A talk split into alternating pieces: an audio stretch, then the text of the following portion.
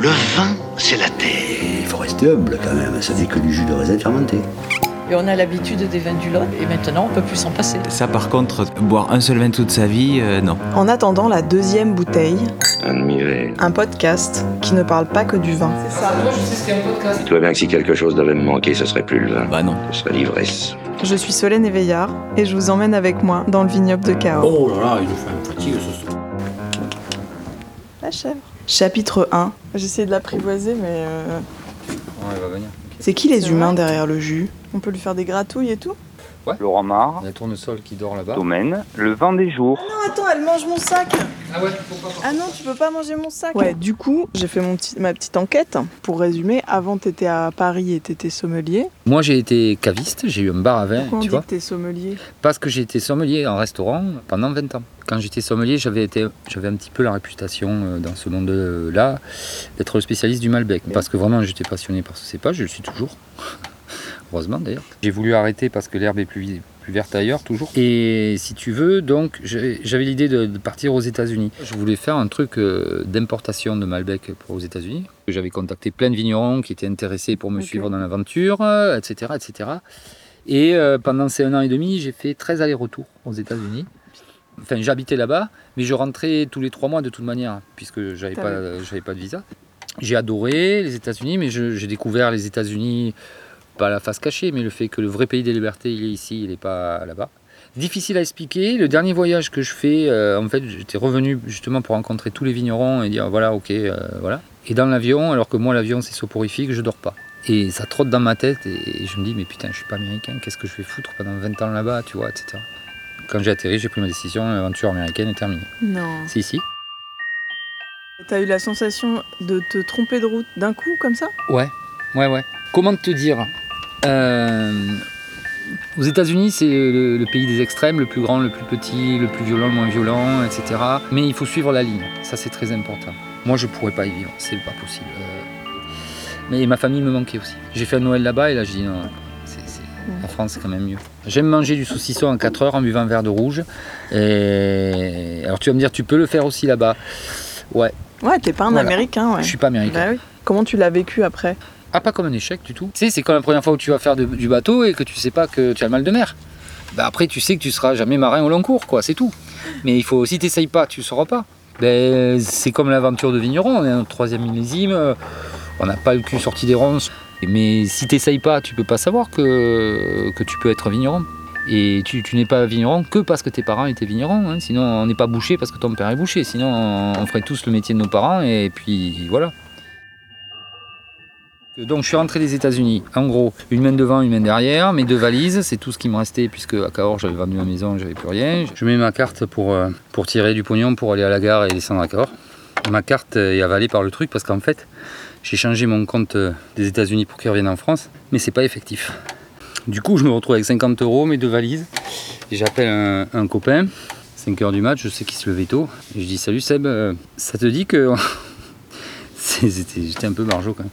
Ça te dit qu'on monte une société de distribution de vin sur Paris? Parce que on retourne en avion, on me dit Attends, qu'est-ce que tu vas faire? 40 balais, euh, etc. Il me dit Ouais, ouais, pourquoi pas, t'es où là? Ben, Je dis Voilà, je suis là, j'ai 50 euros dans la poche, plus de carte bleue. Il me dit euh, Je suis là dans 5 heures, attends-moi devant l'aéroport. On va manger au Vépler, place de Clichy. On envoie des huîtres et du Sancerre de chez Vacheron, je me rappelle comme c'était hier. Et on a créé les Piqûres Vins comme ça, donc une société de distribution. Et moi je suis monté à Paris et bon, ça a mis un peu de temps à démarrer, deux ans, trois ans, et puis ça a bien marché. Au bout de six ans, la restauration me manquait. J'avais rencontré ma femme euh, Nathalie, qui était sommelière aussi, et on a eu un petit garçon ensemble. Et puis je lui ai dit, écoute, euh, ça te dit qu'on... L'idée venait autant d'elle que moi en fait. hein. Qu'on monte un bar à vin. Donc on a monté un bar à vin qui s'appelait Lot of Wine, qui a bien marché de suite. Et voilà. Mais j'ai jamais été un urbain, j'ai jamais aimé vivre en ville. Euh, En tant que sommelier, j'avais toujours évité les grandes villes. Et comment t'as comment t'as fait quand même pour tenir à Paris qui est quand même Mais j'ai la pris sur ville, moi, euh, ouais. j'ai pris sur moi, je peux te le dire, mais j'en avais marre, ça fait longtemps que je parlais de, de partir, de revenir, mais dans une ville comme Paris, tu es pris dans un engrenage. Euh, la vie est chère, tu as un loyer à payer, aussi bien pour le bar à vin que pour le truc, donc il faut travailler. Euh, c'est une ville qui est chronophage, tu pars avec une demi-heure d'avance, à 10h du matin, tu as déjà une demi-heure de retard. Et chaque fois que je descendais pour passer une semaine ou dix jours de vacances à Cahors, là tu reviens sur Terre dans la vraie vie, ce que moi j'appelle la vraie vie en tout cas. À, Paris tu parles en heures, ici tu parles en kilomètres. Euh, tu vois, on t'appelle, on te dit, je suis à Mercure, tu viens boire l'apéro, j'arrive, je suis là dans 5 minutes. Ou que tu sois quasiment à, à 20 bornes, euh, machin. Là-bas, tu dis, attends, c'est vendredi, euh, ben, je suis là dans 2 heures. Tu penses que tu es obligé de faire ça, tu sais. Te lever à 6 heures, te coucher à 2 heures du matin. Et puis j'avais abandonné, j'avais abandonné l'idée d'être vigneron parce qu'à 40 ans, c'était trop vieux. En fait, Noël 2018, on descend une semaine à Noël.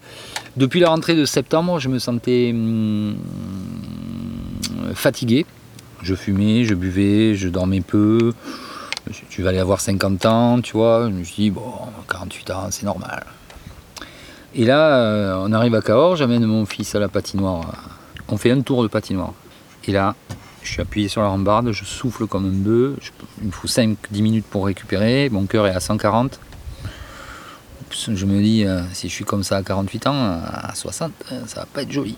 Je fais le réveillon avec les copains, dont mon, ami d'enfance, François.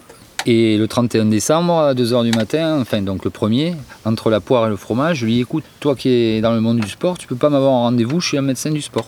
Et bon, chance pour moi, euh, le médecin du sport n'est pas au ski. François y pense le lendemain malgré ce qu'il bu la veille. Et, et j'ai rendez-vous à 9h le matin. Il met son truc sur mon cœur et là il dit oups. Je dis oula, moi quand je dis oups, c'est que c'est bouchonné, toi ça veut dire quoi? Et il me dit ben, ça veut dire qu'une échographie cardiaque, Normalement, c'est trois mois d'attente, toi, c'est de suite. Et donc, il me fait l'échographie. Il dit oups. Ouais, je dis oh, deux oups en moins d'une demi-heure, ça fait beaucoup quand même. Hein. Et il me dit non, non, mais attends, je recommence parce que c'est pas bon. C'était pas une erreur de l'échographe, c'est bien ça. Donc, tu dois te faire opérer. Tu as une malformation cardiaque de naissance qui n'a pas été détectée. Il faut se faire opérer. C'est une opération lourde. Avant 98, tu serais mort. Mais aujourd'hui, c'est une opération lourde, mais tu vas t'en sortir. Et là, il prend son téléphone et il me dit Tu veux te faire opérer à Paris ou à Toulouse? Je dis attends, je vais rentrer chez moi, je vais expliquer à ma femme. Et puis, puis après, je te dirai. Il dit non, non, je t'explique. Quand on est bouché à 40%, on opère. À 70, on est mort. T'es à 83. Je sais pas quels sont les copains qui t'ont dit bonne année et bonne santé, mais je peux te dire que tu verras pas le mois de février. J'avais jamais vraiment été malade de ma vie, donc je suis un peu parti comme une appendicite, tu vois. La fleur au fusil. Toutes mes questions, dès que je voyais un spécialiste, c'était quand est-ce que je vais pouvoir euh, reprendre. Ma femme, euh, elle, elle, a mis les bouchées doubles, euh, elle était super forte parce qu'elle est remontée à Paris, elle a ouvert le bar à vin toute seule. Enfin bref, là, la famille, ça compte, tu vois, dans ces moments-là. Une semaine après, je me faisais opérer. Et, mais bon, quand ça a merdé, le discours de ce soir-là, c'était que ben, si vous vous en sortez cette nuit et que vous êtes encore vivant demain matin, vous vous en sortirez. Et je me suis dit, là, je me rappelle, vers 4h du match, j'ai pensé à ça. Euh, je me suis dit, si demain je suis encore vivant, je ferai tout ce que j'ai rêvé de faire et que j'ai pas fait. Et donc trois mois après, quand je suis sorti de l'hosto, j'ai pris la moto, mon sac à dos, je suis allé faire tous les châteaux Qatar. Ça, c'était le premier truc. Et donc c'était cool, un peu un retour à la vie. Puis après, quand ça a été fini ces 15 jours de vacances, je suis remonté à Paris. Et on a vendu les piquerins à mon associé, j'ai vendu le bar à vin. Et je me suis mis à chercher des vignes à Cahors. Voilà, voilà pourquoi je suis devenu vigneron. Sinon, je ne serais jamais devenu vigneron puisque j'avais abandonné l'idée par rapport à mon âge. C'est marrant dans ta vie, euh, tu fais des choses et d'un coup il y a une rupture et tu changes. Ouais. Alors, alors moi j'ai un principe, c'est que tout ce qu'un homme a fait, un homme peut le défaire et le refaire. C'est-à-dire que moi je, pense que quand tu es passionné, rien n'est impossible. À un moment quand même, euh, j'ai vu que c'était inconscient ce que je faisais, ma femme m'a poussé. Elle m'a encouragé à le faire. Alors que pour elle, c'était un énorme changement. Quitter Paris, on avait un enfant, un changement à tout point de vue, un changement financier, parce que là, on a tout mis, hein. on, a fait, on a fait tapis, quoi, tu vois. Et ça suffisait pas. Donc, euh, François Sudreau, qui est mon ami d'enfance, euh, est parti dans l'aventure avec nous. Ça, ça lui plaisait, bon, la gastronomie, c'est son truc, et c'est assez cool, en fait. Et c'est une super histoire. Tout seul, j'y serais pas arrivé. Mm. Enfin, tout seul, j'aurais pas fait ce modèle-là. Et comment on vit, euh, comment on vit avec un risque Qu'est-ce que je risque Bah, t'as fait tapis, t'as dit. Donc quand même tout. Je parle de pognon. Alors moi j'ai un rapport spécial ah pognon, hein, je m'en fous. Donc qu'est-ce que je risque Peut-être de me retourner avec le tracteur si je suis un peu foufou, de me faire piquer par mes abeilles. Euh, ça c'est comme la vie quoi. voilà. Qu'est-ce que je risque Rien quoi. Ouais ouais ouais. Si je peux pas payer, si le commerce marche pas, ben allez. Bonjour la Banque Populaire c'est chez vous. Non mais voilà, qu'est-ce que je risque? Du coup, vu que tu as fait un petit peu tous les. Enfin, pas mal de métiers euh, dans le vin, est-ce qu'il y a des choses quelque chose qui t'énerve? Et non, il n'y a rien qui m'énerve dans le monde du vin. Euh, Après, si, c'est les gens qui savent, euh, qui savent. Parce que moi, je sais que plus j'en bois, et, en fait, euh, plus c'est compliqué de savoir. Quoi. Le monde du vin, il n'y a pas de vérité. Ouais, forcément. Et, et, et Cahors est bien la preuve de ça, puisque il y a, des petits vignerons. Aujourd'hui, quand même, il y a une grosse dynamique avec des plein de petits nouveaux qui s'installent. Des fois, des vieux nouveaux, comme moi. Et puis, ça, c'est vachement chouette, parce que ça fait longtemps que ça n'existait plus à Cahors. Et après, respect pour toutes les grandes maisons euh, de Cahors, euh, qui étaient là avant tout le monde, euh, qui ont fait que l'appellation existe encore aujourd'hui, à, lutter contre vents et marées, à l'époque où... euh, bah, la carte noire faisait feu de partout et que quand tu devais vendre en Cahors, euh, je m'imagine monter à la capitale, euh, un mec te disait Attends, euh, moi je viens d'avoir des bridges neufs, je ne goûte pas du Cahors, ça va les décoller, quoi, tu vois. On va aller voir tes, vignes Chapitre 2. Bon, là, il y, a du- là, il y a du calcaire. Et les grappes, elles grandissent où Euh, En fait, on plante cette année un hectare 7. On met du trousseau, donc cépage du Jura. Euh, ici, on met Valdiguier avec quelques rangs de Syrah au bout parce que je voudrais tester euh, les cépages méditerranéens par rapport au changement climatique, etc. Mhm.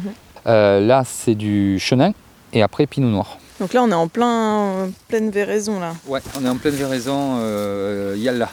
Yalla, yalla, yalla. Tu vois là, tiens, on parlait de, de terre à cailloux. Là, tu vois, il va falloir planter là. Ah, on se croirait à Banyuls, quoi. Ouais, on se croirait dans, j'allais te dire, on se croirait dans le Roussillon chez Olivier Piton. Ouais. Tu vois, regarde là, t'as as de l'argile, tu sais pas d'où elle sort. Alors, c'est Ah pas, ouais, une- pas une grosse veine, mais ça, c'est de l'argile. Mais Et euh, là, ça va être du Malbec ouais, ça, c'est son terroir, j'en suis sûr. j'en suis sûr. Ouais, j'en suis sûr. C'est là quand tu fais semblant d'être sûr de Ouais, choses. ouais, ouais. Pourquoi t'aimes bien le Malbec, toi? Bah parce que c'est un cépage qui ne supporte pas la médiocrité. ouais. C'est un cépage qui a été souvent décrié parce que bah, on n'a pas toujours fait des grands vins avec, parce que ça ne supporte pas la médiocrité. Et je pense que, que c'est un cépage qui peut donner euh, des très très grands vins. Quoi. Peu.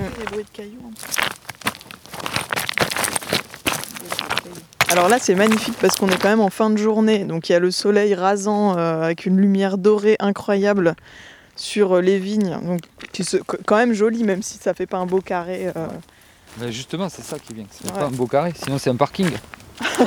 c'est ça. Et ben, comme je te disais, quand je suis revenu après 10 ans de Paris, tous les matins, je faisais une photo du lever du soleil. tous les matins. Mais tous les matins, je peux te montrer mon téléphone. Mais maintenant, j'ai ralenti. Je fais que les Quoi, plus tu beaux- t'habitues, tu crois ou tu Non, je m'habitue pas, mais bon, en fait, tu regardes jamais tes photos. Bah parce que tu le vis. En Ouais. fait, c'est vraiment chez toi maintenant. Ah, on aurait pu aller voir les abeilles aussi. T'as déjà vu une ruche? Euh, tu veux l'ouvrir et tout? Ah oui, oui. Il y a- Ah ouais, plexiglas. Pourquoi t'as mis des ruches? Pourquoi vous mettez tous des ruches? Qu'est-ce qui se passe? Alors, on met tous des ruches. C'est vrai que ça s'est fait tous ensemble. Ouais. Il y a une espèce de logique. On a la chance d'avoir nos 30 hectares avec nos 6 hectares de vignes au milieu. Bah, c'est chouette, tu vois. Cette année, on a fait notre première récolte de miel. C'est une tuerie, bien sûr, puisque c'est le nôtre. Alors, c'est une machine de guerre, celle-là. Elle a fait 17 kg de miel. Et là, tu vois, tous ces cadres-là, elles sont en train de les remplir de miel. Donc, tu vois, regarde juste là. Passe pas devant, passe pas devant. Ah oui. Reste derrière. Ah oui, elle rentre. Tu vois? Là, il y a un trou où il y a plein de plein d'abeilles qui sont en train de rentrer. On dirait un petit peu le périphérique toulousain euh, à 17h30. Ouais. Là, si tu mets ton micro là, tu vas bien entendre le bzzz.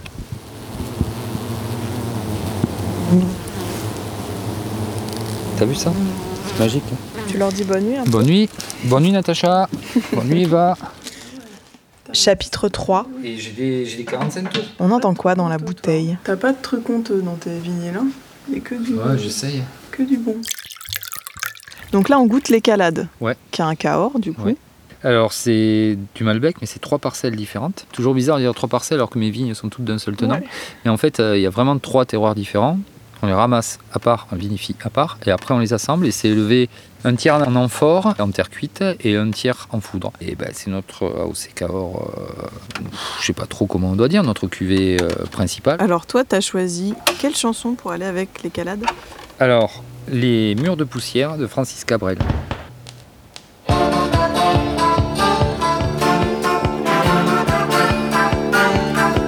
Il rêvait d'une ville étrangère. C'est pour aller avec les calades parce qu'il y a ce côté poussière euh, donc euh, qu'on retrouve dans le vin, et puis aussi parce que c'est un peu notre histoire, euh, François et à moi. On a un peu parcouru le monde, on a fait un peu le tour de nos métiers, euh, on a gagné nos vies plus ou moins bien, on a créé nos familles, nos amis, tout ça. Toujours depuis qu'on est ado en, en rêvant euh, que c'était mieux ailleurs. Il voulait trouver mieux que son lopin de terre, que son vieil arbre tordu au milieu. Et en fait, on se retrouve tous les deux ici. Et puis tu vois, tu vas voir ailleurs, tu crois que c'est mieux, tu découvres tout. En fait, tu reviens chez toi et le vieil arbre planté au milieu, qui a connu ton père, c'est quand même là où tu es venu.